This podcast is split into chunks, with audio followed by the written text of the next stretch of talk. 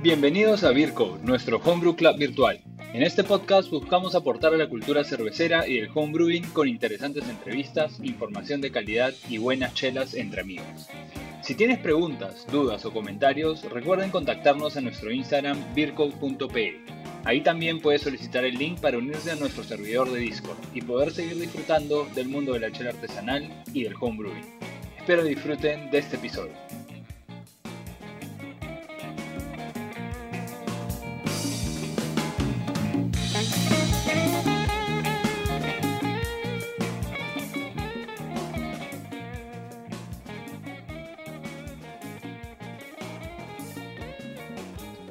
Hola gente y bienvenidos a Vircode Podcast, el podcast de nuestro Homebrew Club virtual. Si aún no lo han hecho, ya saben, síganos en Instagram en vircode.pe y pónganse en contacto con nosotros para darles acceso a nuestro Discord, donde compartimos experiencias relacionadas a este hobby que tanto nos apasiona. Recuerden, este club es virtual y gratuito para que puedan seguir creciendo la cultura cervecera en el Perú y, por qué no, en Latinoamérica. Como siempre empiezo por agradecer a nuestros aliados, a la gente que ofrece descuentos para los integrantes del club. Si pertenecen al club y se han registrado, tienen acceso a descuentos en Red Cervecera, Making Beer y descuentos en algunos equipos con Brumar. Gracias Pancho, Silvio y Baña por todo el apoyo.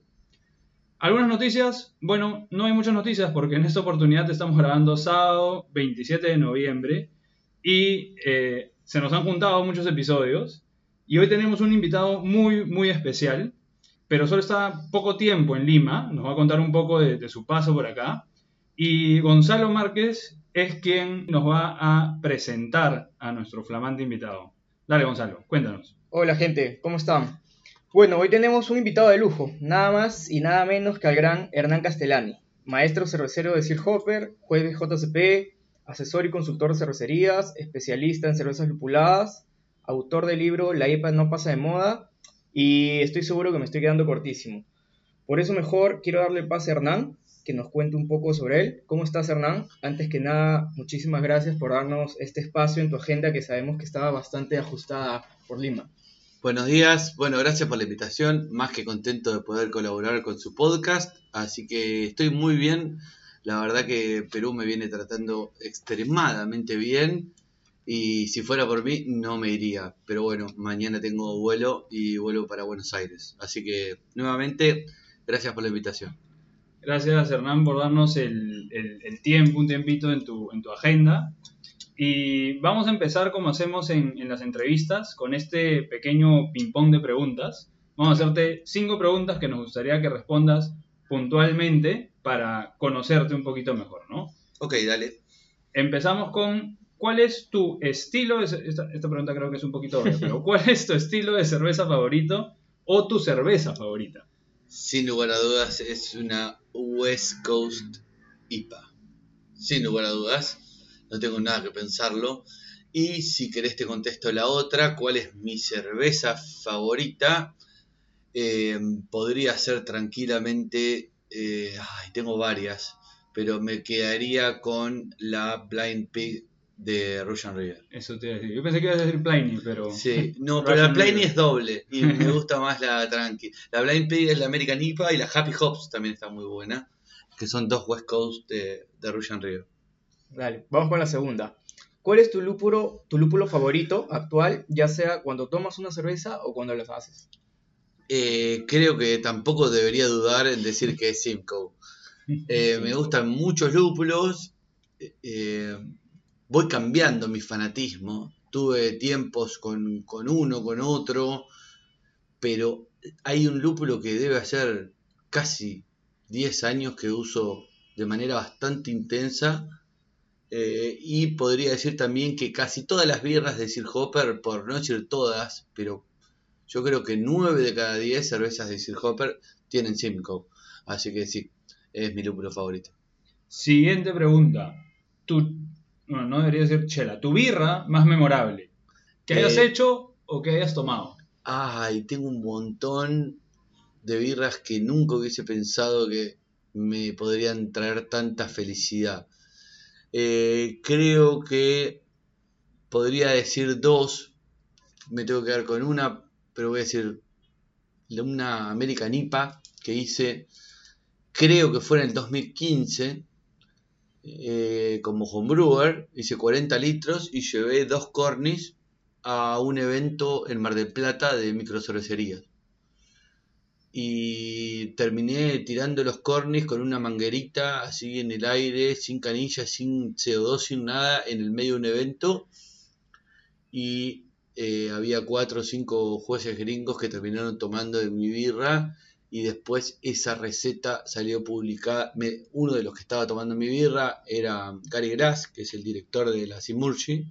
Para los que no conocen, la Simurgi es una revista de homebrewers que tiene casi 40 años en el mercado y salió publicada. me pidió, me dice, ¿te molesta si te mando un mail eh, con las fotos que saqué mientras nos servías y la publicamos a la Simurgi? No, me encantaría. Eh, así que esta cerveza salió publicada en la Simurchi, que fui creo que el primer homebrewer sudamericano en publicar una receta en la Simurchi. Me, acuerdo haber leído esa anécdota en el libro. Esa está en el libro. No te puedo explicar la felicidad que tenía ese día y se volvieron a recargar. Volvieron a buscar más birra los, los gringos y entonces, nada, estuvo, estuvo muy bueno. Dale, vamos con la antepenúltima, la cuarta. Tu ciudad y o bar favorito para tomarte una birra. Ah, esa no sé si tiene respuesta. Me encanta tomar birra en todos lados eh, y tengo un montón de bares que me gustan mucho. Eh, tener que elegir una ciudad y un bar dejaría fuera a demasiadas cosas. Déjame pensar rápido, pero eh, bueno, siempre me veo bastante identificado con Buenos Aires porque si bien no soy de Buenos Aires ciudad, eh, vivo en Buenos Aires desde los 17 años, en Capital Federal, entonces es donde más conozco. Hoy en día te diría que eh, elijo una cerveza en Strange. Es un brewpub en colegiales en la ciudad de Buenos Aires. Y estoy dejando afuera un montón de lugares que me encantan, inclusive fuera de Argentina. Hay un montón te podría decir, no sé, Toronado en San Francisco es un excelente bar en donde me tomaría una cerveza de Russian River.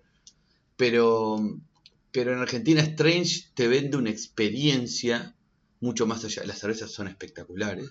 Es un brewpub que produce más o menos 10.000 litros por mes, casi todo lo vende ahí.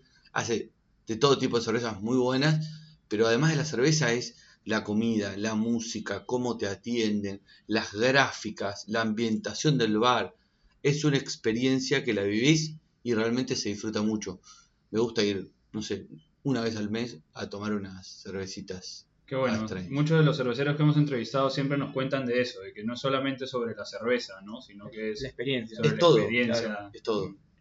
sí, holístico, ¿no? Última pregunta.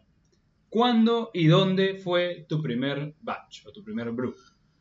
Em, te lo puedo decir con seguridad, fue en un monoambiente, en un departamento que tenía el primer año de la facultad, el 2006, en Caballito, Buenos Aires. Eh, estoy casi seguro que fue un kit de un proveedor de insumos de una English Pale Ale. Eh, hacía muchas cervezas inglesas. ¿Con extracto? No, no, no, siempre fue el grain. Siempre fue el Grey. Nunca hice birra con extracto, jamás. No, no sé cómo se hace. Eh, Como un té. Claro, sí, en realidad sí sé cómo se hace, pero no me, no me interesa ir por ese camino.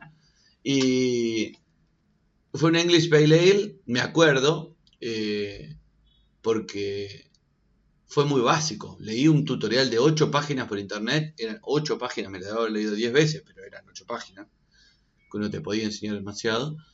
Y me compré un kit y me puse a hacer en mi casa con, nada. La olla eh, no, no, tenía plata para gastar. Entonces, la olla era la que mi abuela hace la morcilla. La morcilla en Argentina hierven la sangre del cerdo, del chancho, para hacer un embutido. Sí. Bueno, esa olla de aluminio fue mi primera olla de cerveza.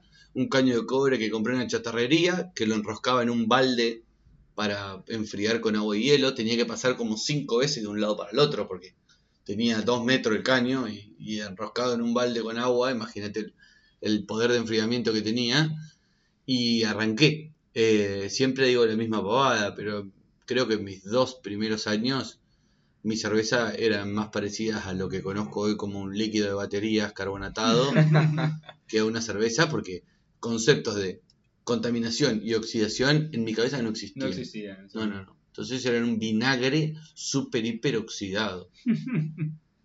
Bueno, bueno.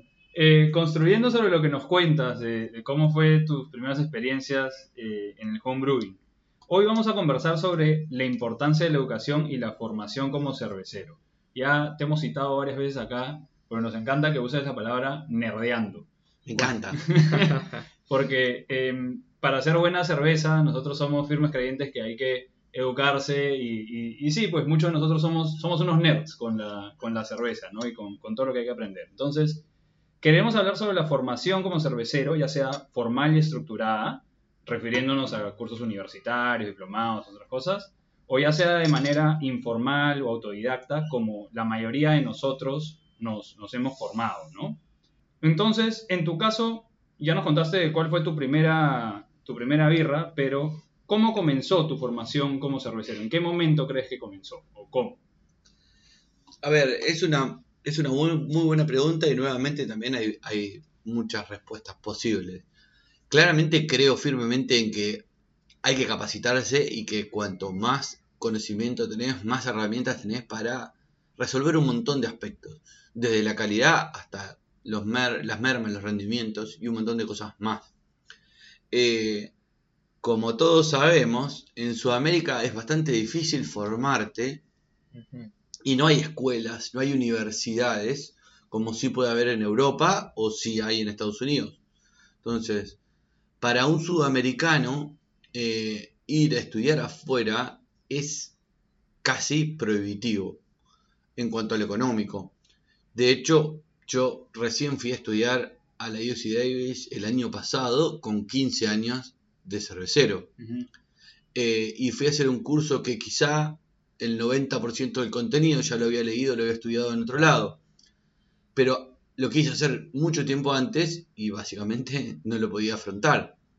Entonces, hoy me parece que hay otro combo de información y hay, hay un montón de, eh, de data disponible de manera abierta, gratuita, para que si querés aprender, no tenés que irte a la Universidad de Alicante, a UC Davis, a la BLB de Berlín, a- no tenés que pagar esos mega cursos que realmente lo valen, Ajá. pero son económicamente muy duros, eh, para poder aprender. Hay un montón de foros, blogs, libros, eh, cada vez más hay material en español disponible para aprender y eso fue un poco mi escuela cuando arranqué. Yo arranqué de muy pendejo a los 18 años a hacer cerveza y en el camino me tuve que mantener por mis propios medios y no tenía ningún tipo de trabajo. Entonces empecé a, como a, a vivir de la birra eh, mientras que estudiaba y mientras que me formaba. Entonces no tenía la posibilidad de pagar por capacitarme. Y mi estrategia fue, voy a hacer la mayor cantidad de birra que pueda. Bueno, te voy a decir cerveza, pero ya entienden que... eh, te voy a hacer la mayor cantidad de chela, como dicen ustedes, posible, donde sea, con quien sea, en donde pueda, con quien me llame. ¿Por qué? Porque es mi única manera de poder aprender. Claro. Experiencia práctica, entonces iba a una cocción quitadudas con un cervecero y me invitaba a una fábrica y seleccionaba a un cervecero una fábrica e iba a trabajar gratis para, para reemplazarlo. Y me llamaban a una fábrica en no sé dónde y si me pagaba el colectivo, el, bus para ir, eh, iba y por amor al arte. Y había un evento cervecero y yo estaba.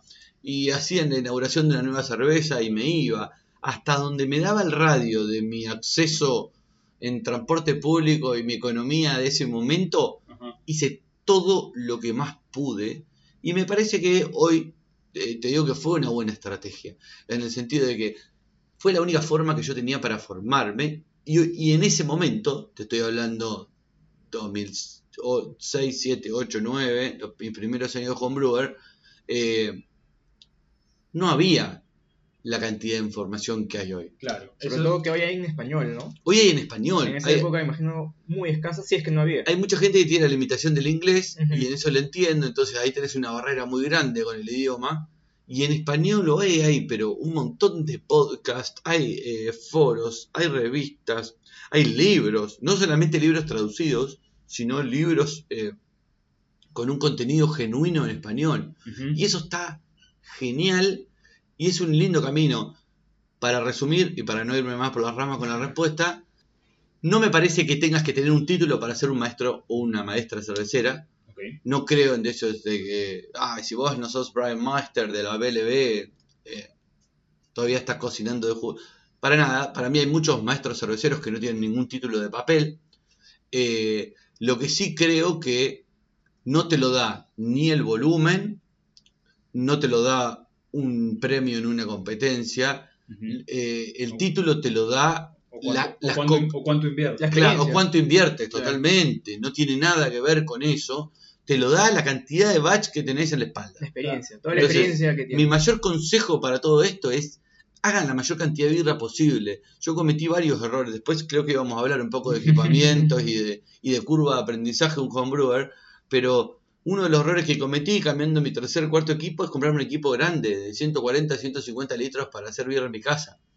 Y Claro. hacía una cerveza cada cuatro meses. Eso no es una buena decisión. En un momento, con uno de 30, llegué a hacer 8 cocciones al mes. Y la, la velocidad de aprendizaje que tenés, metiendo cocciones y cocciones y equivocándote y probando distintas variedades de malta y una levadura, la otra, mete una temperatura y es impresionante y eso no se paga con nada.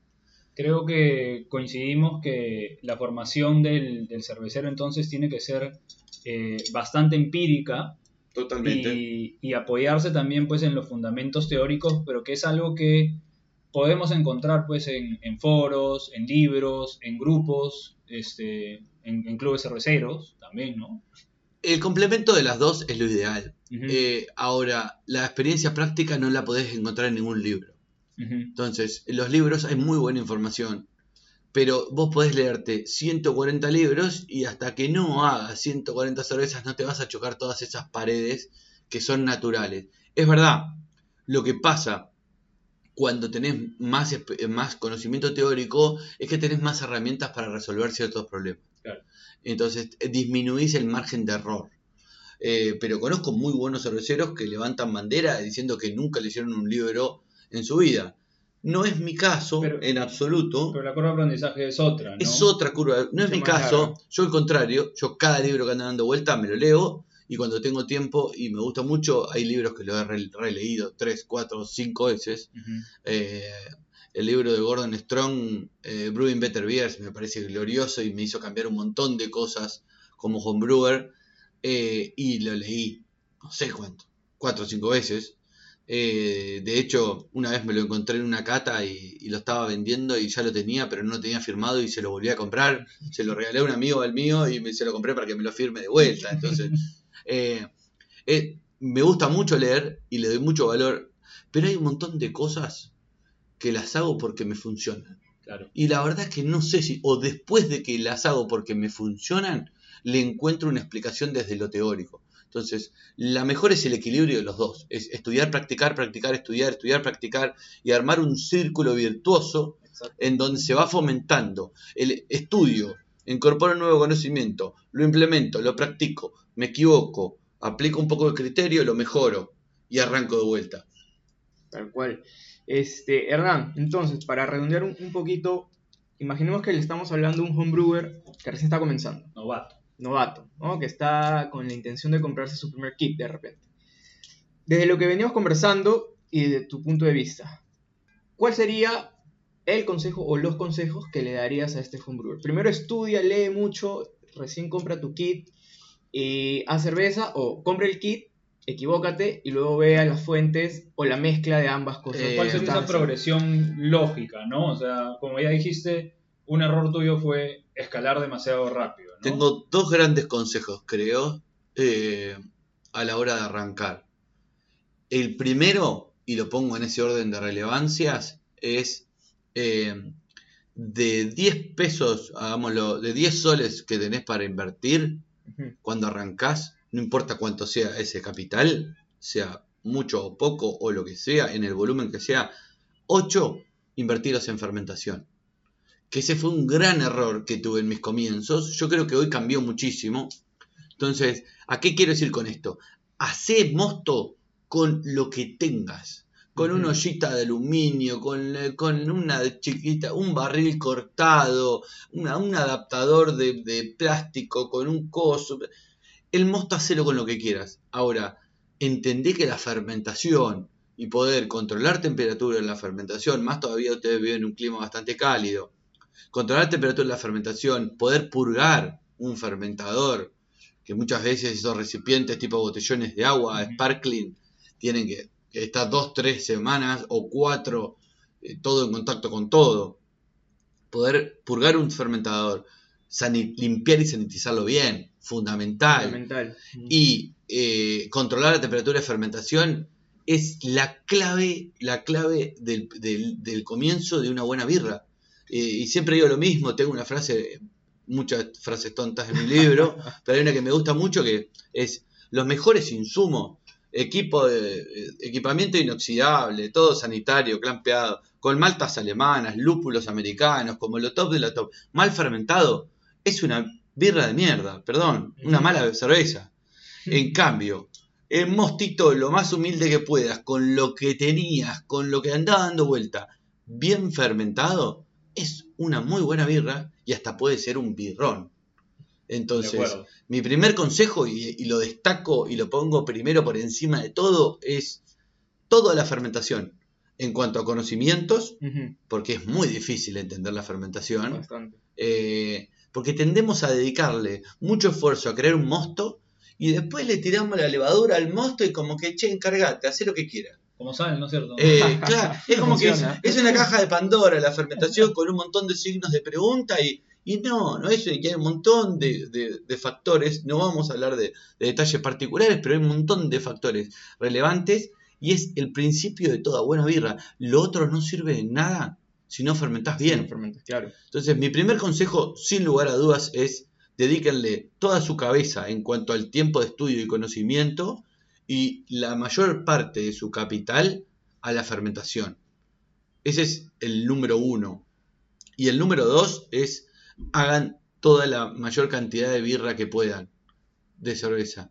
Eh, no, no- no en volumen, pero. no en volumen, En cantidad de batch. no en cantidad de batch, no, al contrario, el volumen lo más chico que puedan. Claro. ¿Por qué? Porque supongamos que vos tenés la capacidad de consumir 40 litros por mes, ¿no? Yo me acuerdo que hacía fiesta con mis amigos para que se tomen birra para poder seguir haciendo. La regalaba, la cobraba el costo, hacía un montón de cosas.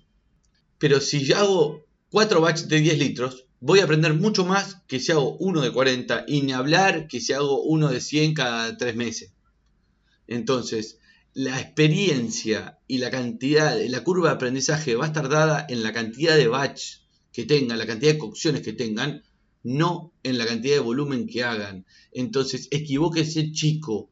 Eh, eh, lo peor que puede pasar, que es algo lindo, y, y me ha pasado y se sufre, que cuando sacas un birrón y tenés 20 litros, te querés morir. Porque es Mm. poco y capaz que te lo consumís en un fin de semana y, con... y- y una de esas birras que ya no puedes replicar a veces. Claro, entonces decís, puta, de esto sí quisiera 200. Pero por el contrario, cuando estás aprendiendo y te, te agarró un pico de diacetilo gigante y la birra no te la podés tomar, eh, o se te contaminó, si es que bueno que aprendí en esta escala. Entonces, no hay nada más lindo que experimentar en volúmenes chicos porque te permite no tener límites. Podés hacer estupideces como ponerle unas grandes cantidades de lúpulo que en volúmenes grandes no podría, probar cosas que vos decís, una levadura belga para una cerveza americana limpia. Y sí, tirate 20 litros y fíjate que sale. jugar, aprender. ¿Entendés? ¿no? Jugar, aprender. ¿Qué pasa si le pongo 30% de caramelo 20? Y ve, hacelo, a ver qué sale y probá.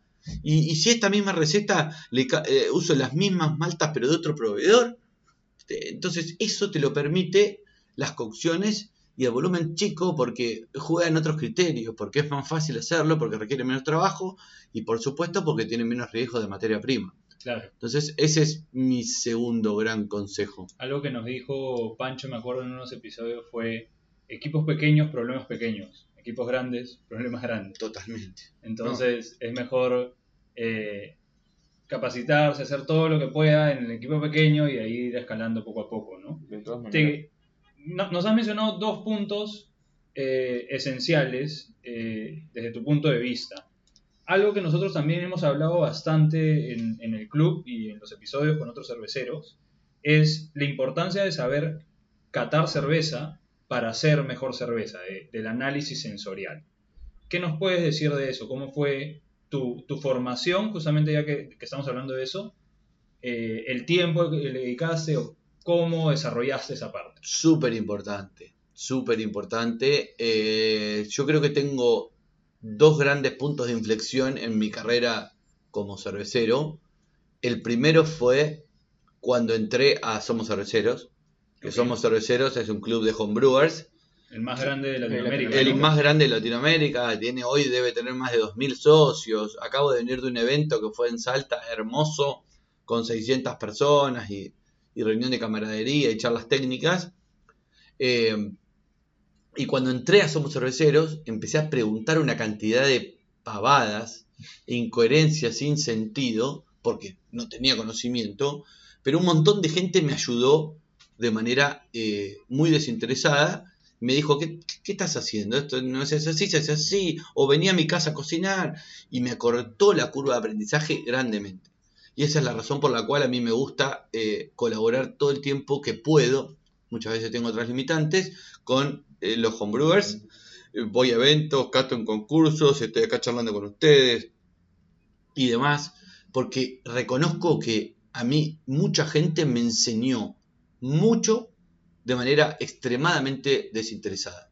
Solamente porque quería que yo haga mejor birra. Eh, Entonces, eso no tiene precio y yo todo el tiempo lo tengo en cuenta y lo trato de devolver. El segundo punto de inflexión, que iba mi pregunta, eh, perdón que me desvíe, es eh, cuando aprendí a catar. Claramente. ¿Por qué? Y porque básicamente no podés solucionar un problema que no sos capaz de detectar. Exacto, sobre todo eso. Entonces, eh, de hecho la pasé muy mal, porque cuando aprendí a catar, todas mis cervezas tenían defectos. Claro. Todas tenían defectos. Y Una fue un fracaso, una- como una fiesta que, de claro, puta madre, esto tiene diacetilo y no la podía tomar. Y a la siguiente me agarraba una con alcoholes superiores y la, qué pirra de porquería. Entonces, la pasé recontra mal. ¿Qué fue lo que pasó? Como nerd, eh, empecé a encontrar y a reconocer un montón de defectos en mis cervezas y empecé a trabajar para, para eliminarlos. Entonces, primero tenía mucho diacetilo, lo eliminé. Después tenía mucho clorofenol, lo eliminé. Después tenía muchos alcoholes superiores, lo eliminé. Hasta que, nuevamente, cocciones tras cocciones, tras cocciones, tras cocciones, mis cervezas dejaron de tener defecto. Y eso es un... Es, un, es como el, el paraíso de un homebrewer, llegar a tener birras prolijas. Podemos discutir si le falta aroma, si es una fiel representación del estilo, si a mí me gusta más maltosa, a vos te gusta más lupulada, hablando de la misma birra. Podemos discutir un montón de cosas. Pero cuando tu birra no tiene defectos, a partir de ahí es súper subjetivo. Es me gusta, no me gusta, a vos te encanta esto, a vos te encanta lo otro y a mí, Exacto. y a mí otra cosa. Pero no tiene defectos. Y eso es espectacular. Entonces, eso lo logré cuando aprendí a catar. ¿Cómo aprendí a catar? Eh, nuevamente, en la calle. Mi experiencia, mi experiencia, yo les puedo decir que me formé, eh, En los bares. claro, en los bares y haciendo birra con la gente. No, no hay otra, no, no tengo otra explicación. Después sí, me, me estudié un montón de libros, viajé, pero me formé en la calle porque era la única herramienta que tenía y porque era otro momento, yo era mucho más chico, no tenía eh, un poder económico eh, para poder hacer nada más que eso. Y fue lo que hice, lo que pasa es que lo exploté al máximo. Yo llegué a hacer, no sé, cuatro o cinco cocciones por semana. En donde sea. Donde pueda. Eh, y como juez hice lo mismo. Tenía amigos que eran muy buenos jueces. Entonces le digo, che, ¿qué día a la semana me podés entrenar? Entonces iba al supermercado, compraba todas las chelas que había. No importa, ¿eh? Cuando digo todas, son todas. Porque Claro. para aprender a catar, eh, la que me gustaba, la que no me gustaba, la importada, la, La- nacional, la la, la que venga, la que venga. Todo, todo, todo, todo. Cualquier porquería que andaba dando vuelta hasta donde me daba la billetera, eh, compraba. Y nos sentábamos, eh, tenía, compramos unas copitas buenas y probamos birra y me enseñaba. Bueno, ¿qué le encontraba? No sé, no me gusta, pero no, no tengo ni idea.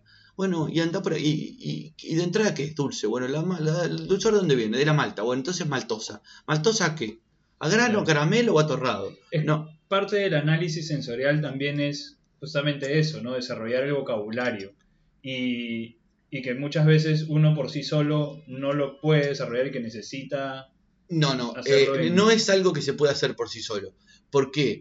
Porque tiene que haber alguien que te marque una relación mental. Exacto. Entonces, vos tenés que relacionar lo que en tu cabeza, para tu eh, paladar y tu, y tu, tu nariz y tu boca reconocen, le tenés que poner una relación mental. Ah, este aroma o este sabor es como el café Sí. recién molido. Lo que digamos tu biblioteca sensorial. Exactamente. Es son relaciones mentales. Sí. Eh, entonces, eso no lo puedes hacer por tu propia cuenta. Alguien te tiene que marcar, che, esto es manteca. Y después probás de acetilo en una Pilsen, en una Budweiser, en agua, en una Porter, en una IPA. Y te- al- todas esas veces alguien te dijo, che, esto es de acetilo, esto es de acetilo. Y en un momento de traer una cerveza, le pones la nariz y decís, ah, tiene de acetilo. Claro. Entonces, porque formaste esa, re- esa nota, esa relación mental. Entonces, necesitas alguien que te genere esos vínculos. Y, y siempre digo lo mismo, no es lo mismo tomar que catar. Y esa es una gran diferencia. A mí, una- un gran amigo, que es Ricardo Aparicio, que fue el que me enseñó a catar, una vez me hizo catar Coca-Cola. Y yo era fanático de la Coca-Cola en mi época estudiante. Llegué a tomar un litro y medio por día. Y me dice, vamos a catar Coca-Cola. Digo, ¿qué? Sí, vamos a catar Coca-Cola.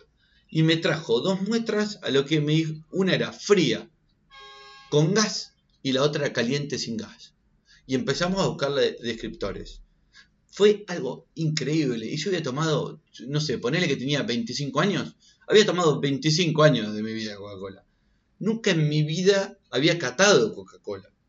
Entonces tiene un montón de descriptores de la birra y tiene un poquito de regaliz y tiene caramelo y tiene un toque ácido, citricón eh, y tiene un montón de cosas. Entonces no es lo mismo tomar que catar. No se confundan con eso. Y para catar eh, es otro tipo de trabajo. Requiere que todos tus eh, sentidos estén puestos arriba de la mesa, requiere que estés limpio, descansado y requieren que alguien te marque la cancha, en el sentido de esto, que te forme tus notas mentales. De nuevo, de nuevo con esa anécdota, pues estás haciendo la diferencia entre hacer las cosas por hacerlas y hacerlas con una, con una intención, ¿no? Y consciente de lo que, de lo que estás haciendo. Claramente.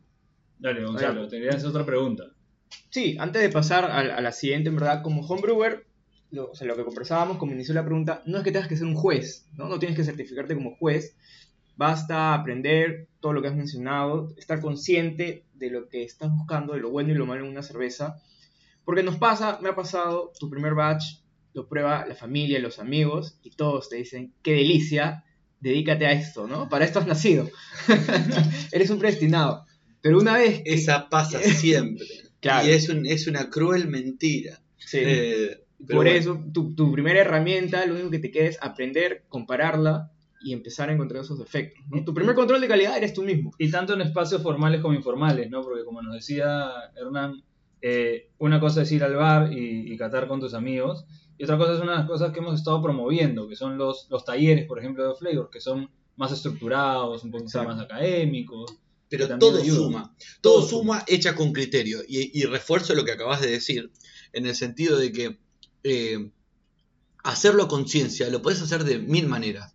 Podés idealmente pagar un curso sensorial con descriptores, pero también te podés hacer los descriptores en tu casa. ¿Entendés? Y vos querés aprender lo que es DMS y no necesitas comprar un tubito de DMS, que es lo ideal, y es puro y está súper limpio, pero también podés oler una lata de choclo, también podés agarrar el condensado del hervidor eh, y el vapor del condensado del hervidor, y eso es DMS puro. Una sopa de verduras. Una sopa de verduras, una manteca, agarrar y dejar una manteca afuera un día y la costrita dura que se hace medio amarillenta, oscura, eso es lo más parecido a un diacetilo, Claro. una manteca un toque rancia, Exacto. y así, te- eh, sin un recurso económico alto, podés hacerte tus propios descriptores, y lo mismo con la cata. Podés ir a un, a un- a un curso de cata, pero también te podés juntar con amigos, que es lo que yo hacía, y separábamos el borrachín del juez. Y eso es importante. Entonces, ¿qué Otra- hacía? Otra mesa. ¿Qué, qué hacíamos? Nos juntábamos cinco y poníamos dos cervezas cada uno.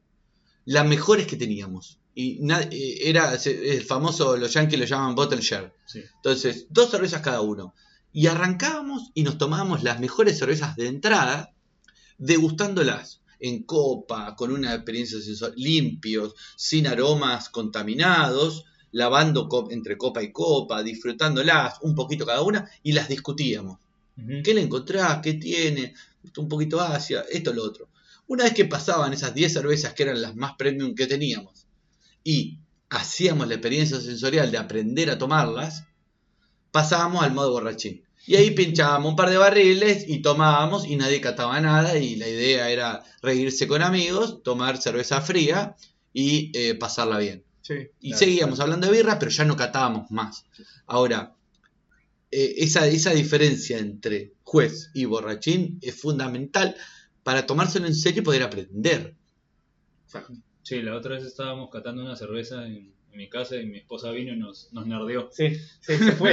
Ella subió a probar y nosotros estábamos catando y dijo, no, chao nerds. Claro.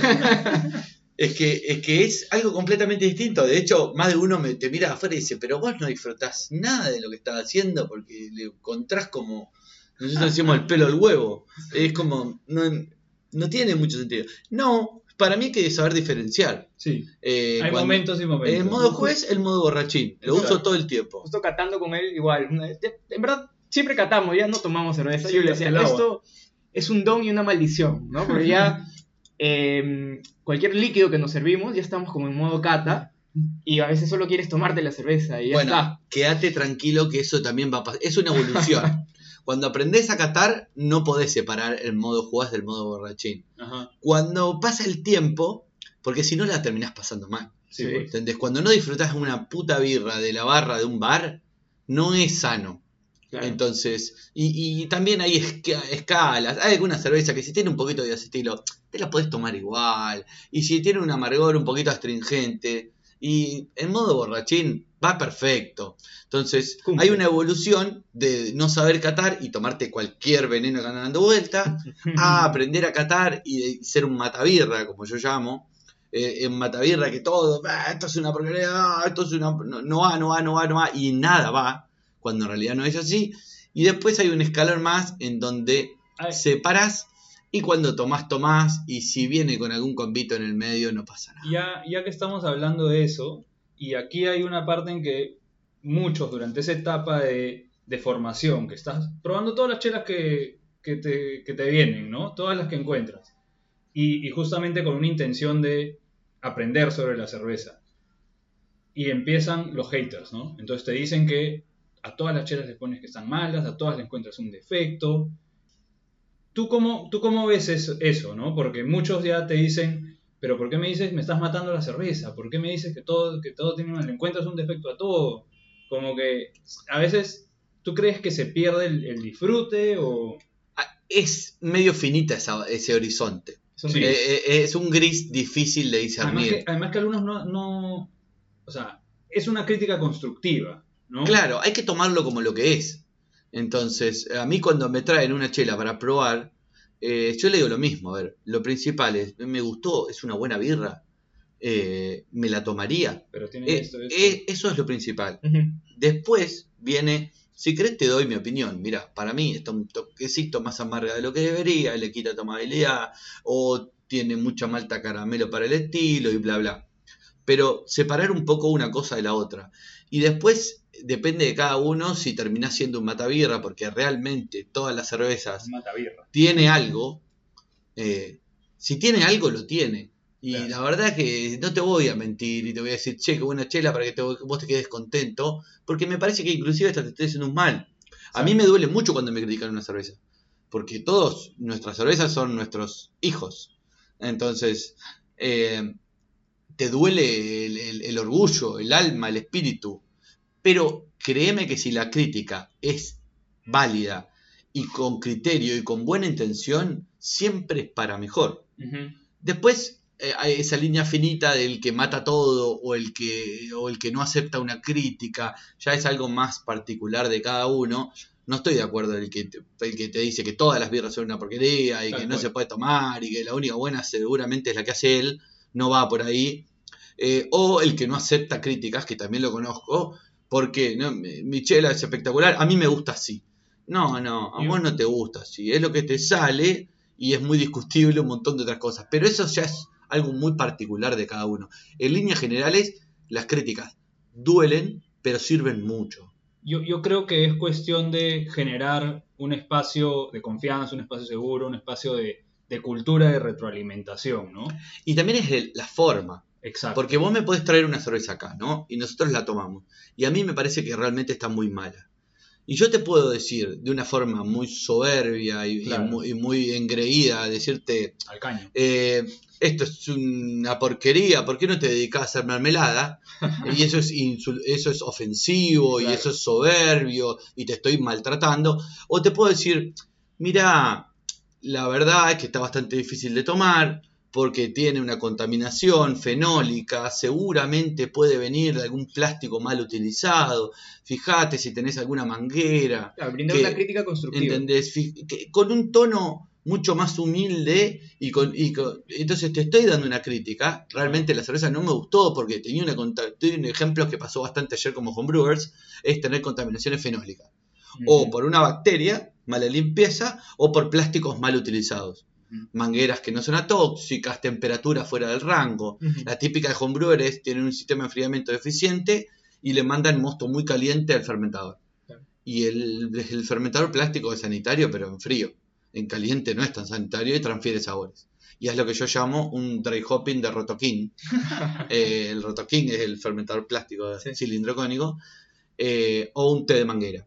Entonces yo te puedo decir, pero y el té de manguera es bastante feo, ¿viste? Cuando, cuando te viene el té de manguera. Y ayer me tocó un par de té de manguera, pero hay formas y formas de lo comunicar. como cuando tienes servidor de agua de plástico. Y que tiene- Claro, entonces hay formas y formas de comunicar. Entonces yo te puedo decir, mira, la verdad que ¿por qué no trabajás en la limpieza y en la sanitización? Podés cuidar, ¿cómo haces la limpieza cáustica? ¿Qué tipo de sistema de enfriamiento tenés? Eh, porque acá noto un fenólico medio medicinal. A mí me dice que puede ser un agua muy clorada o plásticos mal utilizados. Y te voy, te voy preguntando y te voy llevando para un lado que idealmente encontramos la solución. Entonces, sí, te estoy criticando, pero de- desde una manera bastante eh, educada y, y- y útil, fundamentalmente útil. Entonces, eso no, todo eso. no debería ser mal tomado. Después hay otros que te tiran la cerveza y te dicen, esto es una mierda, la verdad. No, no sé qué te dedican, ni, ni aunque quisiera la podría hacer tan mal. Bueno, esa no sirve para nada. Claro, no suma a nadie. Bueno, vamos a hacer mm, una pequeña pausa, pero en este caso no va a ser una pausa porque lo que vamos a hacer, vamos a seguir conversando con Hernán sobre la importancia de la educación y la formación como cervecero desde su punto de vista, desde, desde su experiencia. Y en la segunda parte, en el siguiente episodio, vamos a hablar un poquito más sobre cómo ha visto las, las cervezas acá en el Perú, la escena local y comparando un poco como cómo se desarrolló la escena de los homebrewers también en, en Argentina, ¿no? Así que em, síganos gente y seguimos con la entrevista en el siguiente episodio. La música que escuchas es La Bicicleta de Alan, grupo peruano a quienes puedes encontrar en Spotify. Si disfrutaste de este episodio, no dudes en compartirlo y mandarnos tus comentarios. Si también eres homebrewer, anímate a participar de nuestro club. Es completamente gratuito. Solo necesitas contactarnos a través de nuestro Instagram beercode.pe o nuestro correo beercodeperú.gmail.com y te enviaremos el link para unirte a nuestro servidor de Discord. Nos vemos en un próximo episodio. Muchas gracias por escucharnos y salud.